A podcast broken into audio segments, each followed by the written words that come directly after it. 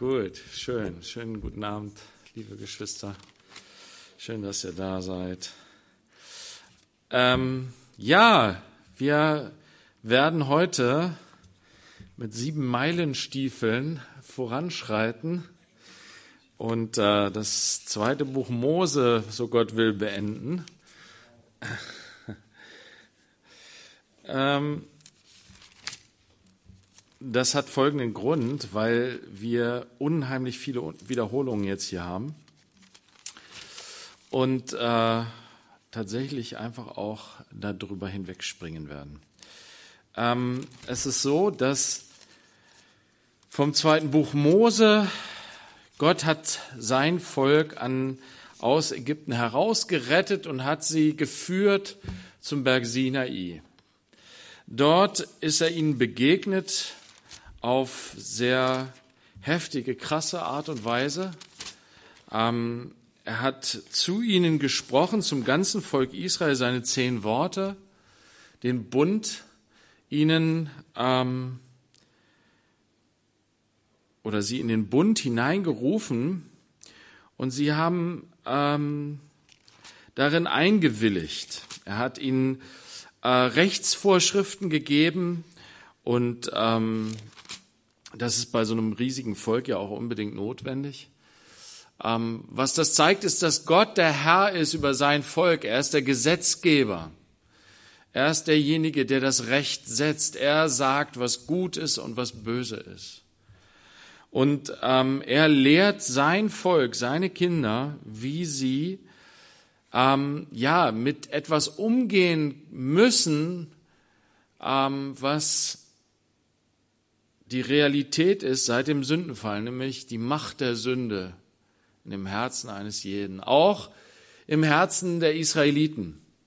Wenn der Bund mit Gott am Sinai ähm, ein Bund gewesen wäre, wo ein Volk mit Gott den Bund schließt, das kein keine Sünde hat, das nicht unter Herrschaft der Sünde steht, wären diese ganzen Rechtsvorschriften völlig überflüssig gewesen. Weil es alles gute Menschen sind und sie Gott lieben und deswegen gerne mit ihm zusammen leben in seinen Ordnungen. Und dann bräuchten wir gar nicht diese ganzen Rechtsvorschriften. Was macht man, wenn einer das und das tut? Ähm. Aber Gott wusste von Anfang an, dass sie Sünder sind. Er kennt unsere Herzen. Er kennt uns durch und durch, bis in die tiefsten Tiefen hinein, besser als du dich selber kennst. Er kennt auch den tiefen Urgrund der Macht der Sünde in deinem Leben, in meinem Leben. Unser Misstrauen gegenüber Gott die in unserem Stolz wurzelt. Wir nehmen Gott nicht an, wir nehmen seine Wegweisung nicht an. Wir wissen es besser. Wir vertrauen ihm nicht in seinen Zusagen, wir wissen es besser. So ist unser Stolz und unsere Existenzangst zwei Seiten einer Medaille. Wenn Gott sagt, fürchte dich nicht, ich sorge für dich, und wir uns trotzdem fürchten, dann ist das Ausdruck unserer sündhaften Natur. Und Paulus sagt, ich würde ja gern vertrauen, aber ich kann nicht. Das mache ich bloß. Und dann sagt er, ich bin Gott so dankbar, dass ich Jesus kennenlernen durfte.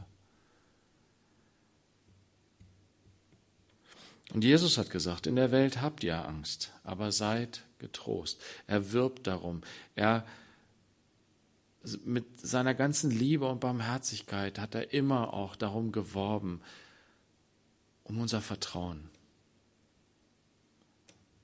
Dass wir ihm vertrauen, dass wir mit ihm gehen, dass wir uns führen lassen von ihm, zurückführen lassen in die Gemeinschaft mit Gott.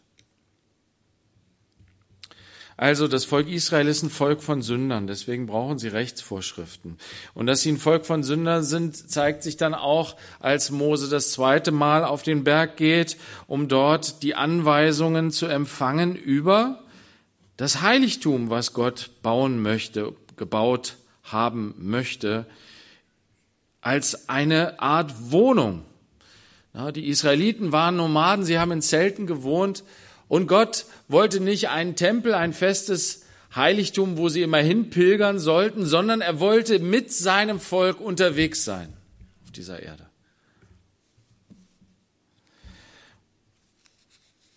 Und das als Zeichen dafür, ne, ähm, Jesus sagt ja, ähm, ich gehe jetzt von euch weg, aber ihr wisst ja, wohin ich gehe. Und den Weg dahin wisst ihr auch. Und weiß nicht, welcher der Jünger das war, ob es Philippus war oder Thomas, ich weiß es nicht mehr, fragt dann, äh, Herr, wir haben keine Ahnung, wo du hingehst und wie sollen wir dann den Weg dahin wissen? Na? Und Jesus sagt, ich gehe zum Vater. Und ich bin der Weg, die Wahrheit und das Leben. Und das ist hier im Grunde na, diese, dieser Wanderung des Volkes Israel in das verheißene Land, wie Gott gesagt hat, das Land, in dem Milch und Honig fließt. Das ist das Ziel der Israeliten.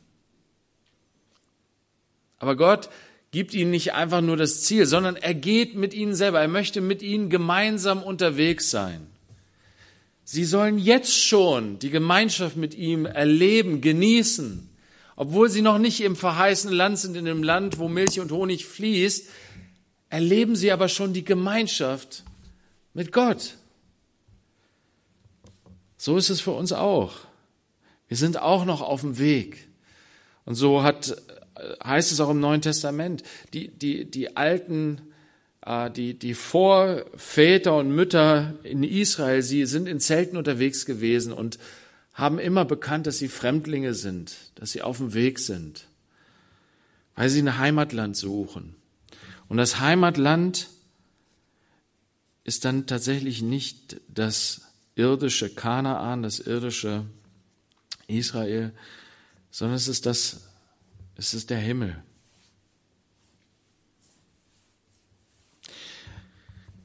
Also Gott wollte mit seinem Volk unterwegs sein. Und dann kommt Mose vom Berg hinab mit den zwei Steintafeln, den Tafeln des Bundes, des, die Zeugnisse des Bundes. Und er sieht, wie sie abgefallen sind vom lebendigen Gott, sich einen Götzen gemacht haben. So schnell sind wir dabei.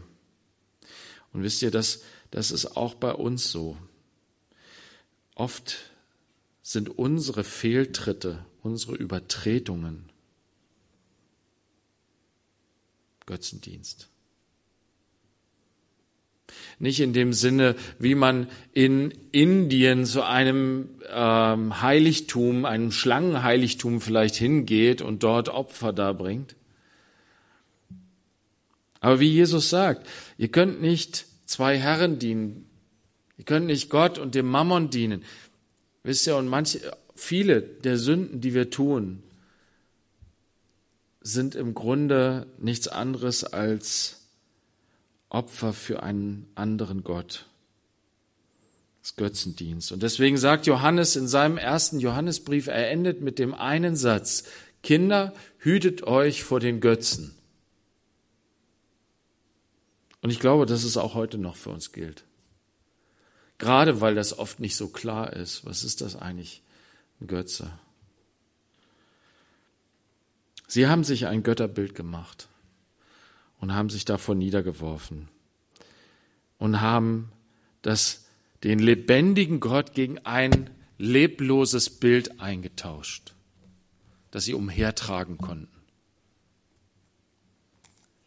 Anstatt von dem Gott, der sie liebt, der sie geschaffen hat, der ewig lebendige Gott, der sie tragen möchte bis ans Ziel. Und wir haben diese ganze Geschichte gesehen, wie Mose durch seine Fürbitte einsteht für das Volk und Gott am Ende sagt, ja, ich vergebe dem Volk, ich gehe trotzdem weiter mit ihnen. Und dann bauen sie das Heiligtum Die ganzen Arbeitsanweisungen stehen ja in Kapitel 25 bis 31, das haben wir gelesen, haben wir uns ausführlich mit befasst, mit all diesen ganzen Bestandteilen dieses Heiligtums. Und ähm, Jetzt kommt hier in Kapitel 35 und 36 haben wir ja schon gelesen, den Anfang, wie sie jetzt ähm, die Gaben zusammensammeln, wie die Werkmeister und ähm, alle Handwerker sozusagen zusammentreten und das Material sichten und ja, und dann geht's los in Kapitel 36, Vers 8. Und alle, die ein weises Herz hatten unter denen, die die Arbeit ausführten, machten die Wohnung aus zehn Zeltdecken. Und so weiter und so weiter und so weiter. Es ist schon erstaunlich, dass Gott sich hier jetzt ähm, eins, zwei, drei, vier, fünf Seiten Zeit nimmt, um eigentlich das zu wiederholen, was vorher schon geschrieben steht. Etwas, was sozusagen immer wieder hervortritt, ist diese Bemerkung, wie der Herr dem Mose geboten hatte. Wie der Herr dem Mose geboten hatte. Wenn ihr zum Beispiel in ähm, Kapitel 39 mal reinschaut, nehmen wir nur mal jetzt ein Beispiel hier.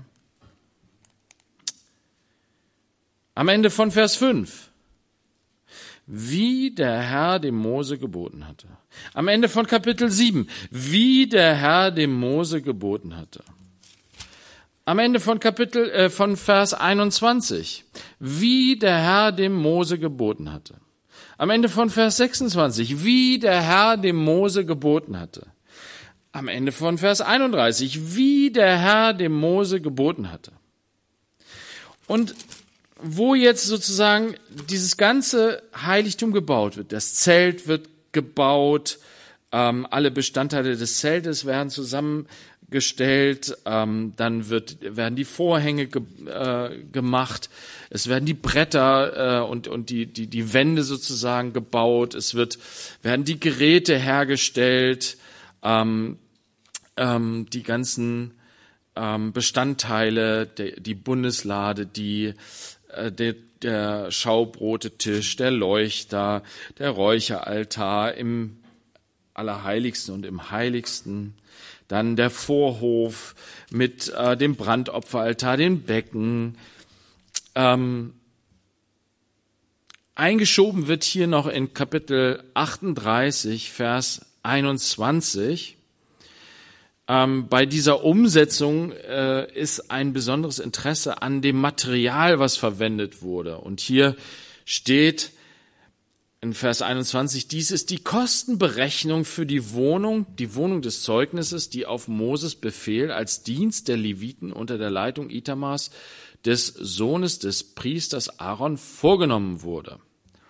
Also, da hat einer der Priestersöhne, Itamar, die Leitung gehabt und einige Leviten sind zusammengekommen und Mose hat ihnen aufgetragen, berechnet mal bitte, wie viel das Ganze gekostet hat. Ähm, Jesus sagt, ähm, bevor du was baust, solltest du vorher die Kosten überschlagen. Aber wir hatten ja gesehen, dass Mose aufgerufen hatte, dazu Gaben zu bringen und sie hatten mehr als genug gebracht.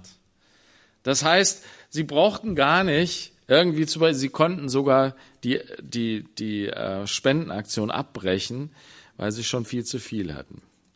Jetzt ging es darum, einfach diese Aufstellung zu haben, wie viel kostbare Gegenstände, wie viel Gold, Silber und Bronze wurde denn hier verwendet? Und ähm, da steht dann hier, Vers 24, alles Gold, das zur Arbeit am ganzen Bau des Heiligtums verwendet wurde, das Gold des Schwingopfers, betrug 29 Talente und 730 Schekel nach dem Schekel des Heiligtums. Ähm, ein ähm, Talent, ähm, das ist ähm, eine ganze Stange Geld. so ganz genau ist das gar nicht ähm, umzusetzen, umzurechnen. Es sind auf jeden Fall ähm, Millionenbeträge, um die es hier geht. Ähm, und das Silber von den Gemusterten der Gemeinde betrug 100 Talente und 100, äh, 1775 Schekel nach dem Schekel des Heiligtums. Schekel kennen wir auch heute als Währung in Israel, ist aber ursprünglich ein Gewichtsmaß für ähm, ein kleineres Gewichtsmaß als Talent. Ähm, und er sagt hier, ein Beker je Kopf, ein halber Schekel nach dem Schekel des Heiligtums von jedem, der zu den Gemusterten hinüberging, von 20 Jahren an und darüber, 603.550 Mann. Hier wird also am Anfang nach dem Auszug aus Ägypten eine Zahl genannt von denen, die hier gemustert wurden und die jeweils einen halben Schekel pro Kopf sozusagen einen halben Schekel abgegeben haben. Und das ist das dann das Ergebnis, was dabei rausgekommen ist. Die 100 Talente Silber waren zum Gießen der Fußgestelle des Heiligtums und der Fußgestelle des Vorhangs. 100 Fußgestelle auf 100 Talente, ein Talent auf ein Fußgestell. Boah. Wertvolle Fußgestelle, muss man ja sagen. Ne?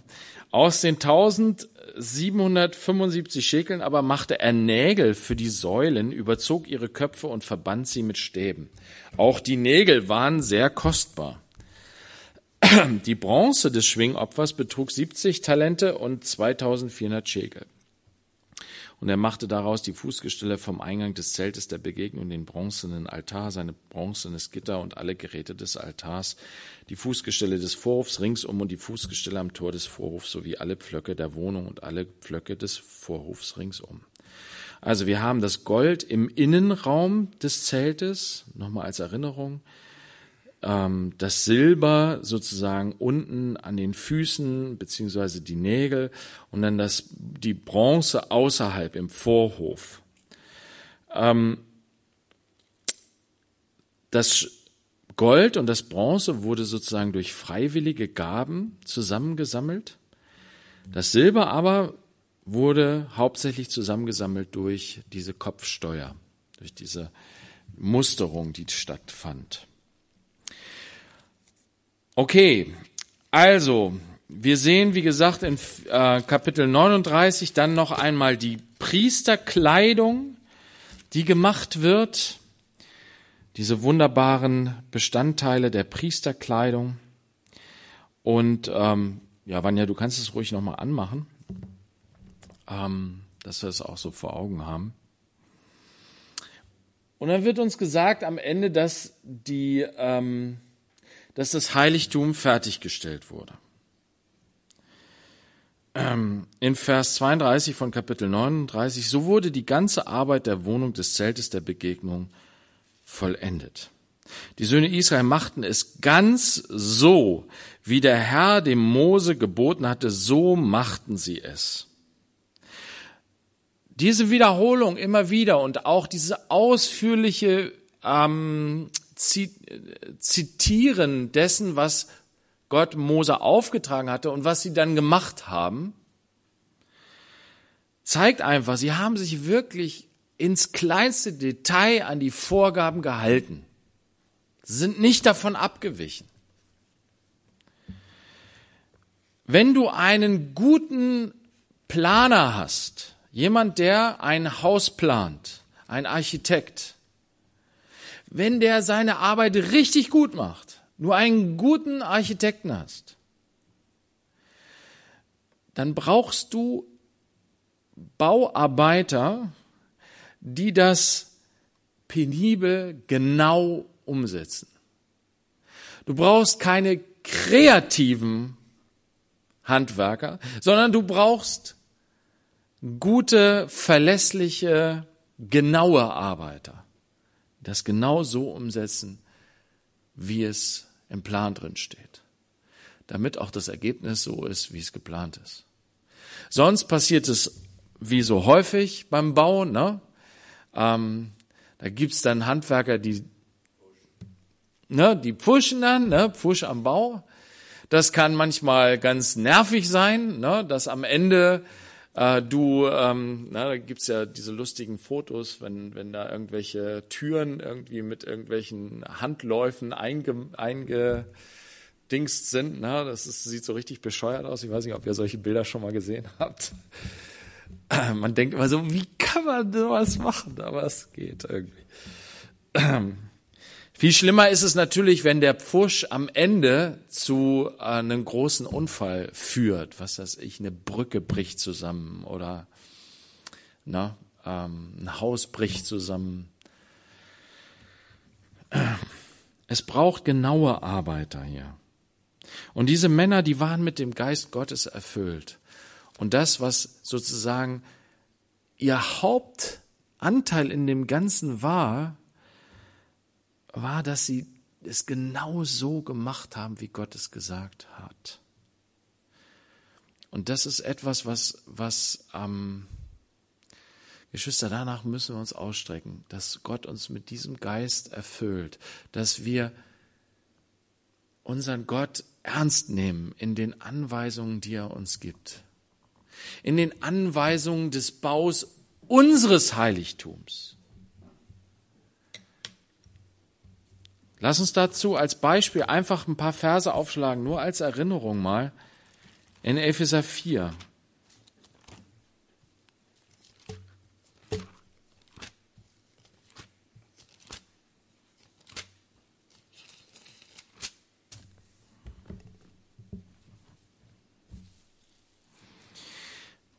Das sind Anweisungen für unser Heiligtum. Was ist denn unser Heiligtum? Der Tempel Gottes ist die Gemeinde.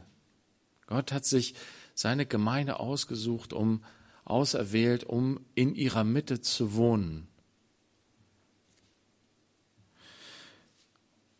Und da gibt es eine Menge Anweisungen.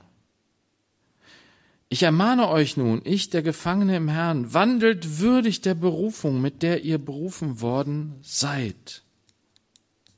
Wir sind berufen, das Heiligtum Gottes zu bauen, dass er in unserer Mitte verherrlicht wird, dass er angebetet wird, dass er erfahrbar wird, erlebbar wird, dass Menschen zu ihm kommen können, Vergebung und Gnade finden können. Erneuertes Leben, neues Leben, neue Gemeinschaft mit ihm. Wandelt würdig der Berufung, mit der ihr berufen worden seid.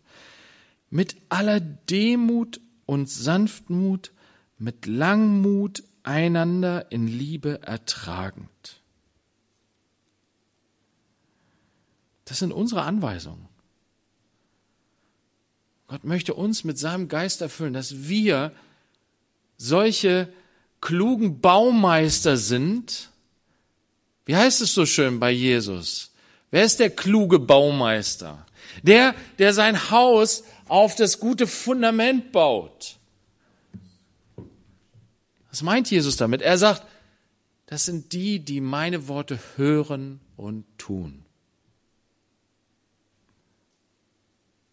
Wir wollen keine dummen Baumeister sein, die nicht das tun, was sie von Jesus hören, weil dann bauen sie ihr Haus auf den Sand. Sie, sie machen Pfusch am Bau. Aber wenn wir uns halten an sein Wort, wenn wir das ernst nehmen, Geschwister, und wir gehen oft zu luschig über Gottes Wort hinweg. Wir müssen immer wieder innehalten und lesen und darüber nachdenken. Selig der Mann, selig die Frau, die nachdenkt über das Wort Gottes, über die Unterweisung Gottes. Mit aller Demut. Ist das ein Lebensziel von dir, ein demütiger Mann, eine demütige Frau zu werden? Von Herzen demütig. Haben wir das Ziel schon erreicht? Sind wir eine Gemeinschaft von demütigen Männern und Frauen? Wollen wir uns danach ausstrecken? Wollen wir Gott bitten, dass er das in uns bewirkt, er uns verändert? Wie Jesus sagt, kommt her, lernt von mir, ich bin von Herzen demütig. Das ist, das ist Gott wohlgefällig, das ist sein Tempel, das ist sein Heiligtum, eine Gruppe von demütigen Menschen. Nicht von stolzen, überheblichen, arroganten, anmaßenden selbstgefälligen, selbstherrlichen Menschen, sondern Menschen, die ihre Freude daran haben, Gott zu verherrlichen. Geheiligt werde dein Name.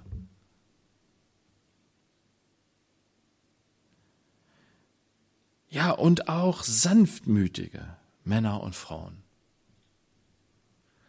Keine groben Klötze. Ja, im Heiligtum ist alles fein gearbeitet, ne? Und die, der, der Belzalel und Oholiab, sie waren geübt darin, fein, fein motorisch zu arbeiten, ne? Also Goldschmiede und na, kostbare Dinge herzustellen. Sanftmut.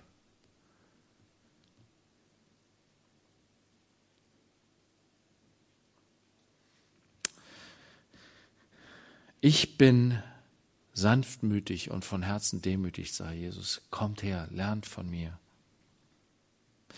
Mit Langmut, einander in Liebe ertragend, sind wir eine Gruppe von geduldigen Männern und Frauen.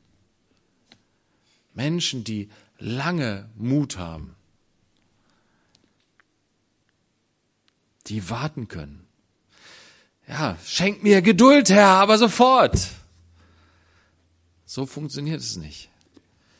Aber wisst ihr, wenn, wenn wir das sehen, wirklich, mir, ich, ich glaube, dass Gott möchte, dass wir, dass wir uns danach ausstrecken, dass wir erstmal anfangen, das zu buchstabieren, durchzubuchstabieren, dass wir solche Dinge lesen und sie zu Herzen nehmen und zu sagen, ja, Herr, das ist so wichtig, das ist dir so wichtig.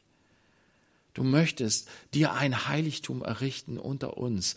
Und das soll schön sein, das soll dich verherrlichen, das soll deiner würdig sein. Und du hast uns berufen, dass wir dieses Heiligtum sein dürfen. Oh Herr, tue das, wirke in uns, wirke in mir, dass ich nicht ein, ein ähm, Hindernis bin, sondern im Gegenteil, dass ich mit dazu beitrage, dass diese, dieses Heiligtum, diese Gemeinde dich verherrlicht. Befleißigt euch, die Einheit des Geistes zu bewahren durch das Band des Friedens. Seid fleißig darin. Worin? Darauf zu achten, dass ihr beieinander bleibt. Und zwar nicht nur oberflächlich, sondern in der Tiefe. Und das ist schwierig, das ist nicht einfach. Da muss man Mühe aufwenden. Sich mühen darum, beieinander zu bleiben. Und zwar in dem einen Geist verbunden zu sein, im Geist Jesu. Jesus im Zentrum. Und dann zusammengebunden im Frieden. Ein Leib und ein Geist, wie ihr auch berufen worden seid, in einer Hoffnung eurer Berufung und so weiter und so weiter. Wie gesagt, da gibt es noch viele andere Dinge, die man lesen könnte dazu. Viele Dinge, die Jesus gesagt hat in der Bergpredigt oder in vielen anderen Teilen der Schrift, in den Briefen. Man könnte Römer 12 lesen oder ähm, ähm, 1. Korinther 12.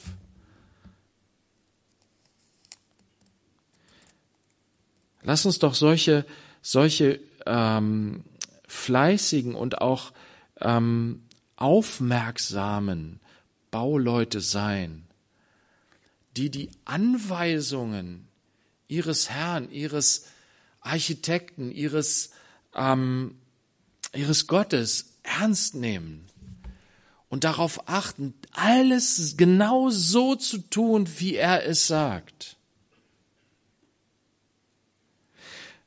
hier steht, wirklich als Lob, es ist ein Lob hier, an die Baumleute. Das ist wirklich ein, ein tolles Kapitel. Das sind tolle Kapitel. Obwohl sie so redundant sind, wiederholend. Ne?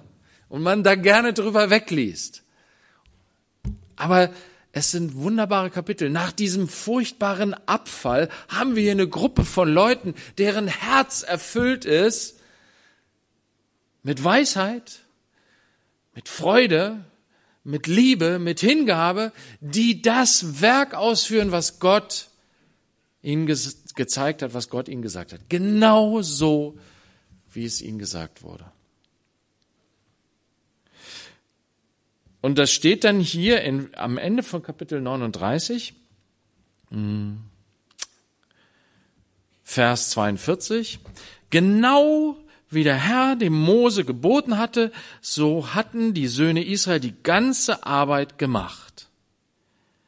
Und Mose sah sich das ganze Werk an und siehe, sie hatten es ausgeführt, wie der Herr geboten hatte, so hatten sie es ausgeführt. Das ist fast so wie, wie Gott, der bei, bei der Schöpfung sich an, am Ende eines Tages anguckt, was er so getan hat und sagt, Gut, super. Na, und Mose schaut sich alles an, was sie gemacht haben, das ganze Material für das Heiligtum. Und sie hatten es 1a genau so gemacht, wie der Herr geboten hatte. Da segnete Mose sie. Wurden gesegnet dafür. Die ganzen Arbeiter. Wisst ihr, das ist ein großer Segen, eine große Freude, wenn wir in dem Wort wandeln, dann haben wir große Freude, große Zuversicht.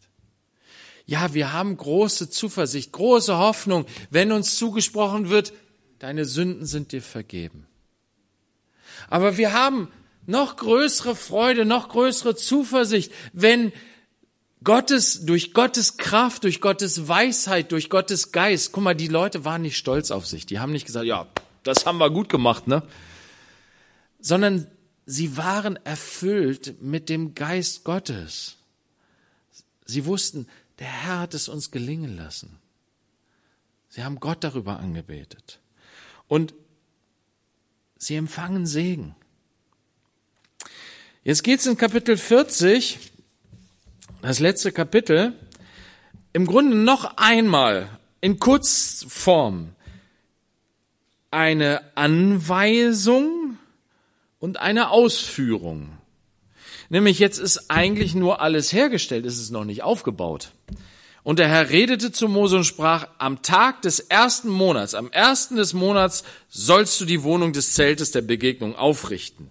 Und du sollst die Lade des Zeugnisses hineinstellen und die Lade mit dem Vorhang verdecken. Guck mal, das erste ist, das Zelt wird gebaut, dann das Zentrum, die Lade das Allerheiligste. Das wird verdeckt von dem Vorhang. Das ist ein verdecktes Heiligtum. Dann bringe den Tisch hinein, richte zu, was auf ihm zuzurichten ist, auch den Leuchter bringe hinein und setze seine Lampen auf, ferner stelle den goldenen Altar für das Räucherwerk vor die Lade des Zeugnisses und hänge den Vorhang des Eingangs zur Wohnung auf. Ach so, das Bild ist wieder weg.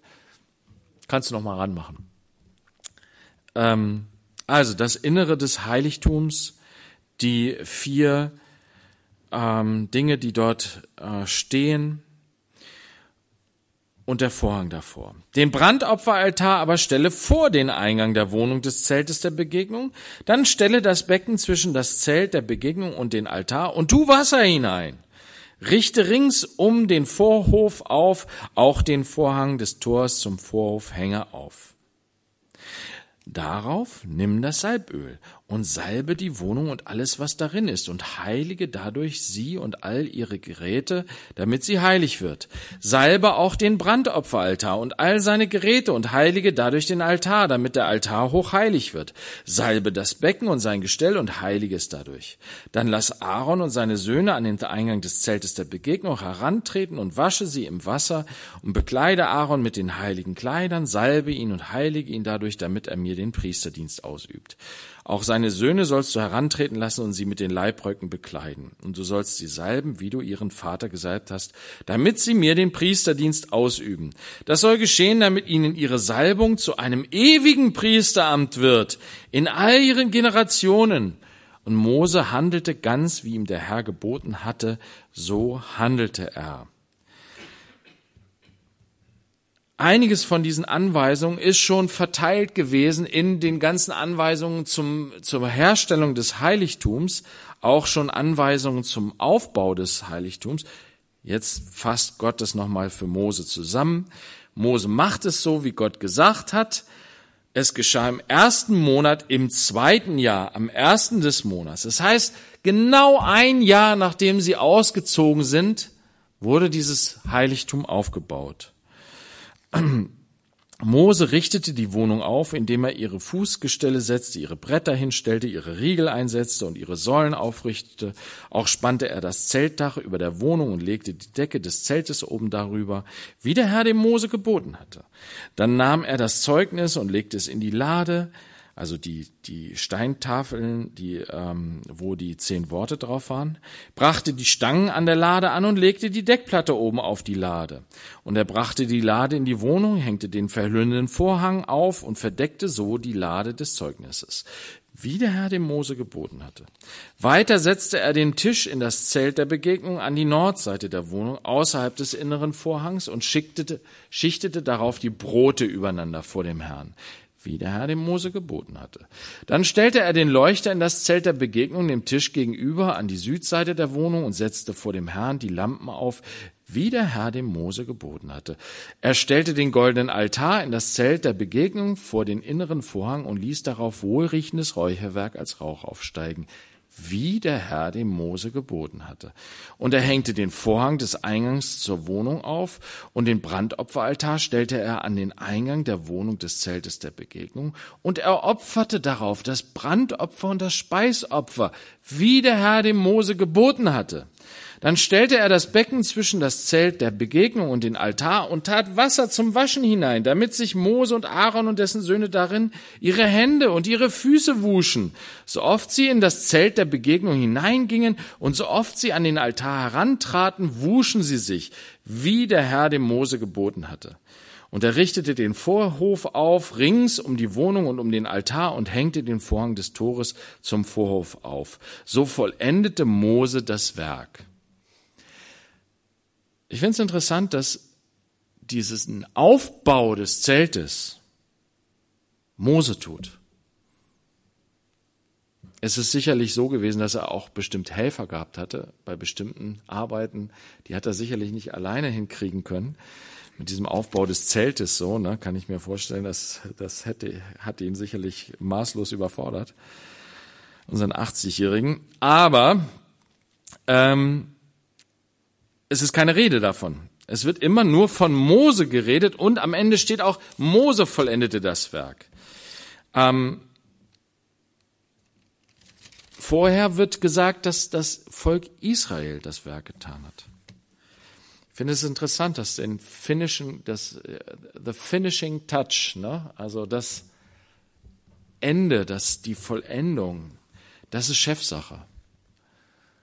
Das macht Mose. Er baut das Zelt auf. Die Israeliten haben die Materialien zusammengesammelt. Sie haben alle zusammengesammelt. Alles, sie haben das, was sie hatten, haben sie gegeben, die, die Schätze und all die Materialien. Und dann haben die Werkmeister, die Handwerker haben daraus diese Bestandteile gebaut und hergestellt. Aber das Zusammensetzen, das ist Moses Sache hier. Ich glaube auch, dass das etwas ist, was wir lesen können im zweiten, äh, im ersten Korintherbrief, Kapitel 3, wenn Paulus davon spricht. Ähm, 3, Vers 5. Was ist denn Apollos? Und was ist Paulus? Diener sind wir, durch die ihr gläubig geworden seid, und zwar wie der Herr einem jeden gegeben hat. Ich habe gepflanzt, Apollos hat begossen, Gott aber hat das Wachstum gegeben. so ist weder der da pflanzt etwas, noch der da begießt, sondern Gott, der das Wachstum gibt. Der aber pflanzt und der begießt sind eins. Jeder aber wird seinen eigenen Lohn empfangen nach seiner eigenen Arbeit. Denn Gottes Mitarbeiter sind wir. Gottes Ackerfeld, Gottes Bau seid ihr. Nach der Gnade Gottes, die mir gegeben ist, habe ich als ein weiser Baumeister den Grund gelegt. Ein anderer aber baut darauf, jeder aber sehe zu, wie er darauf baut. Was Paulus hier sagt, ist, wir sind Baumeister, wir sind Handwerker, wir haben einen bestimmten Teil dieses Werkes zu tun, aber Gott wirkt, dass der ganze Bau so gebaut wird, dass er ein schöner, herrlicher Bau am Ende ist. Auch die Pflanzung, ne? es ist Gottes Sache. Wir sind nur Diener, wir sind nur Mitarbeiter. Gott gebührt die Ehre in dem Ganzen. Auch beim Bau des Heiligtums. Mose als der äh, Vorläufer Christi, als der ähm, derjenige, der als Anführer, als Prophet eingesetzt ist, er baut das Heiligtum auf ich fand noch eine andere Sache hier äh, sehr wichtig. Es wird sehr stark nochmal betont, was das Waschbecken, wofür das Waschbecken ist. Für das Waschen der Hände und Füße der Priester. Und zwar sollen sie es täglich tun. Immer wenn sie sozusagen in die Gemeinschaft mit Gott kommen, sollen sie sich die Hände waschen. Immer. Das hat eine, eine ähm, Parallele für uns, für die Jünger Jesu, für uns, die wir ähm, auch Priester sind und Gott priesterlich dienen. Und wenn wir in die Gegenwart kommen, äh, Gottes kommen, in die Gemeinschaft mit Gott, betet allerzeit, an jedem Ort. Wir müssen nicht irgendwo hingehen. Aber was sagt Gott in ähm, zweite Moment, zweite Timotheus? Nee, erste Timotheus 2 sagt er gerade auch zu den Männern, weil die oft wahrscheinlich so träge sind, was das Beten angeht. Ähm, Vers 8. Ich will nun, dass die Männer an jedem Ort beten, indem sie heilige Hände aufheben ohne Zorn und zweifelnde Überlegung. Wisst ihr, im Islam ist, wenn du zum Gebet gehst, musst du dich vorher waschen. Gibt's eine ganz intensive Waschzeremonie. Gibt's für uns Christen nicht? Sollte es aber geben. Paulus sagt, wenn du betest, dann sollen es heilige Hände sein, die du aufhebst. Das ist nicht so, dass ich mich waschen, dass ich mir die Hände waschen muss, wenn ich bete. Dann habe ich heilige Hände. Nein, gereinigte Hände, gereinigte Herzen. Jesus hat das bei den Jüngern so veranschaulicht, dass er ihnen vor dem Abendmahl die Füße gewaschen hat. Hat sich hingekniet auf, na, vor ihnen, na, hat sich eine Schürze umgebunden, sah aus wie ein Haussklave und hat dann ihre Füße im Wasser gewaschen, ihre dreckigen Füße. Er hat gesagt, es muss so sein. Wenn ihr das nicht mit euch machen lasst, dann habt ihr keinen Teil an mir. Petrus sagt, ja gut, dann Vollbart. Er sagt, mm -mm, braucht ihr nicht. Um des Wortes willen seid ihr schon rein, was ich zu euch gesprochen habe. Ihr seid gereinigt. Aber ihr braucht es immer wieder, dieses Füße waschen, Hände waschen, was die Priester machen müssen, wenn sie in die Gegenwart Gottes kommen. Heilige Hände aufzuheben. Wie geschieht das? Ohne Zorn und zweifelnde Überlegung. Ja, wir kommen im Glauben, wir reinigen uns von dem Unglauben. Wenn, wenn wir nicht glauben, dann beten wir ja eigentlich auch nicht. Also ich sage mal so, es gibt natürlich Gebete, die man spricht oder man geht ins Gebet aus Gewohnheit. Ne? Aber das ist dann kein Gebet. Wenn wir beten, wie, wie es wirklich Gebet ist, dann geht es darum, dass ich zu Gott spreche aus meinem Herzen heraus. Und das, da kann ich im größten Zweifel sein. Aber in dem Moment, wo ich bete, hat schon der Glaube gesiegt. Wenn ich schreie, Herr, ich glaube, hilf meinem Unglauben, dann habe ich schon mehr geglaubt, als dass ich nicht geglaubt habe. Dann habe ich einen Glauben, der so groß ist wie ein Senfkorn. Ein Glaube, der Berge versetzt. Ein Glaube, der alles ist, was Gott braucht.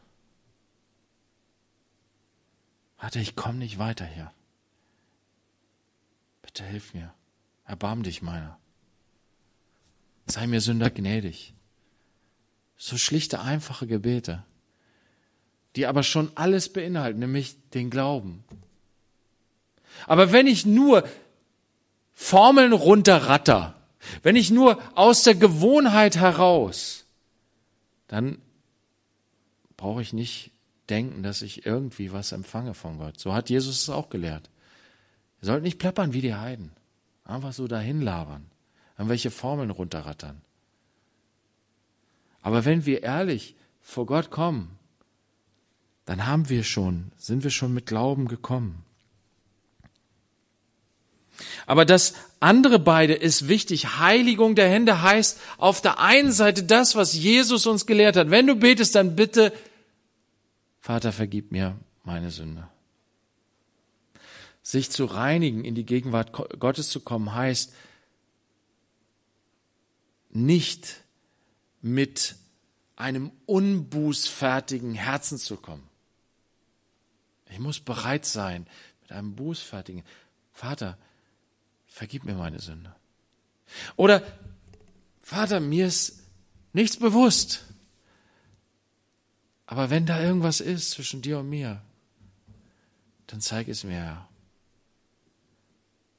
Ich möchte gerne mit dir verbunden sein. In meinem ganzen Leben möchte ich dir die Ehre geben, Herr. Und es gibt immer was. Wenn du, wenn du wirklich mit Jesus lebst, dann wirst du immer irgendwas finden, wo du sagen kannst, Herr, vergib mir. Vergib mir meinen Stolz. Vergib mir meine Überheblichkeit. Vergib mir meine Selbstgerechtigkeit. Vergib mir meine Angst. Vergib mir meinen Unglauben. Vergib mir mein Götzendienst. Sich reinigen heißt, die Sünde zu bekennen. Und wenn wir unsere Sünde bekennen, dann ist er treu und gerecht, dass er uns die Sünde vergibt und uns reinigt von aller Ungerechtigkeit.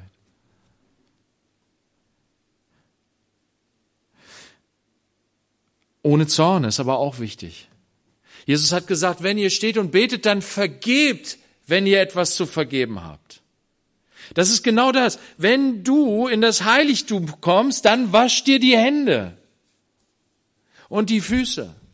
Komm nicht mit Zorn ins Heiligtum hinein. Lass nicht die Sonne untergehen über deinem Zorn. Täglich vergib, wem du was zu vergeben hast. Wisst ihr, das ist, das ist äh, geistliche Hygiene. Und das müssen wir ausüben, da, darin müssen wir wandeln, darin müssen wir leben. Wir können nicht einfach sagen, ja, wir sind ja Christen, wir leben in der totalen Freiheit. Wir, es ist doch alles Gnade. Ne? Das ist, das ist ein Falschverstehen der Gnade, wenn ich nicht mehr begreife, zu welche hohe Berufung ich bekommen habe. Und dass, dass mein Bestreben danach sein sollte, würdig dieser Berufung zu leben. Als Priester.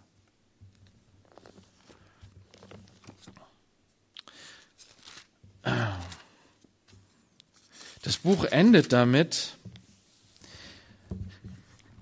als sie das Haus aufgebaut haben, die Wohnung aufgebaut haben, in Vers 34, dass Gott einzieht. Da bedeckte die Wolke das Zelt der Begegnung und die Herrlichkeit des Herrn erfüllte die Wohnung. Und Mose konnte nicht in das Zelt der Begegnung hineingehen, denn die Wolke hatte sich darauf niedergelassen und die Herrlichkeit des Herrn erfüllte die Wohnung. So oft sich die Wolke von der Wohnung erhob, brachen die Söhne Israel auf, auf all ihren Wanderungen. Wenn sich aber die Wolke nicht erhob, dann brachen sie nicht auf bis zu dem Tag, an dem sie sich erhob. Denn die Wolke des Herrn war bei Tag und auf der Wohnung und bei Nacht war ein Feuer in der Wolke vor den Augen des ganzen Hauses Israel, solange sie auf der Wanderung waren. Die Gegenwart Gottes mitten unter seinem Volk auf dieser Wanderung. Was jetzt noch fehlt, was Gott aufgetragen hat, war die Salbung des Heiligtums. Gott konnte es nicht abwarten, er wollte schon mal einziehen, bevor das Ganze gesalbt wurde. Aber es wird nachgeholt, die Salbung und auch die Salbung der Priester. Und das kommt im dritten Buch Mose dann. Nachdem in den ersten sieben Kapiteln die ganzen verschiedenen Opfer vorgestellt werden ich sagte, da gibt es auch viel spannende Dinge zu entdecken, die man äh, ja schnell überliest, weil es so langweilig ist und dann springt man schnell auch über die sieben Kapitel weg, damit man weiterkommt irgendwie.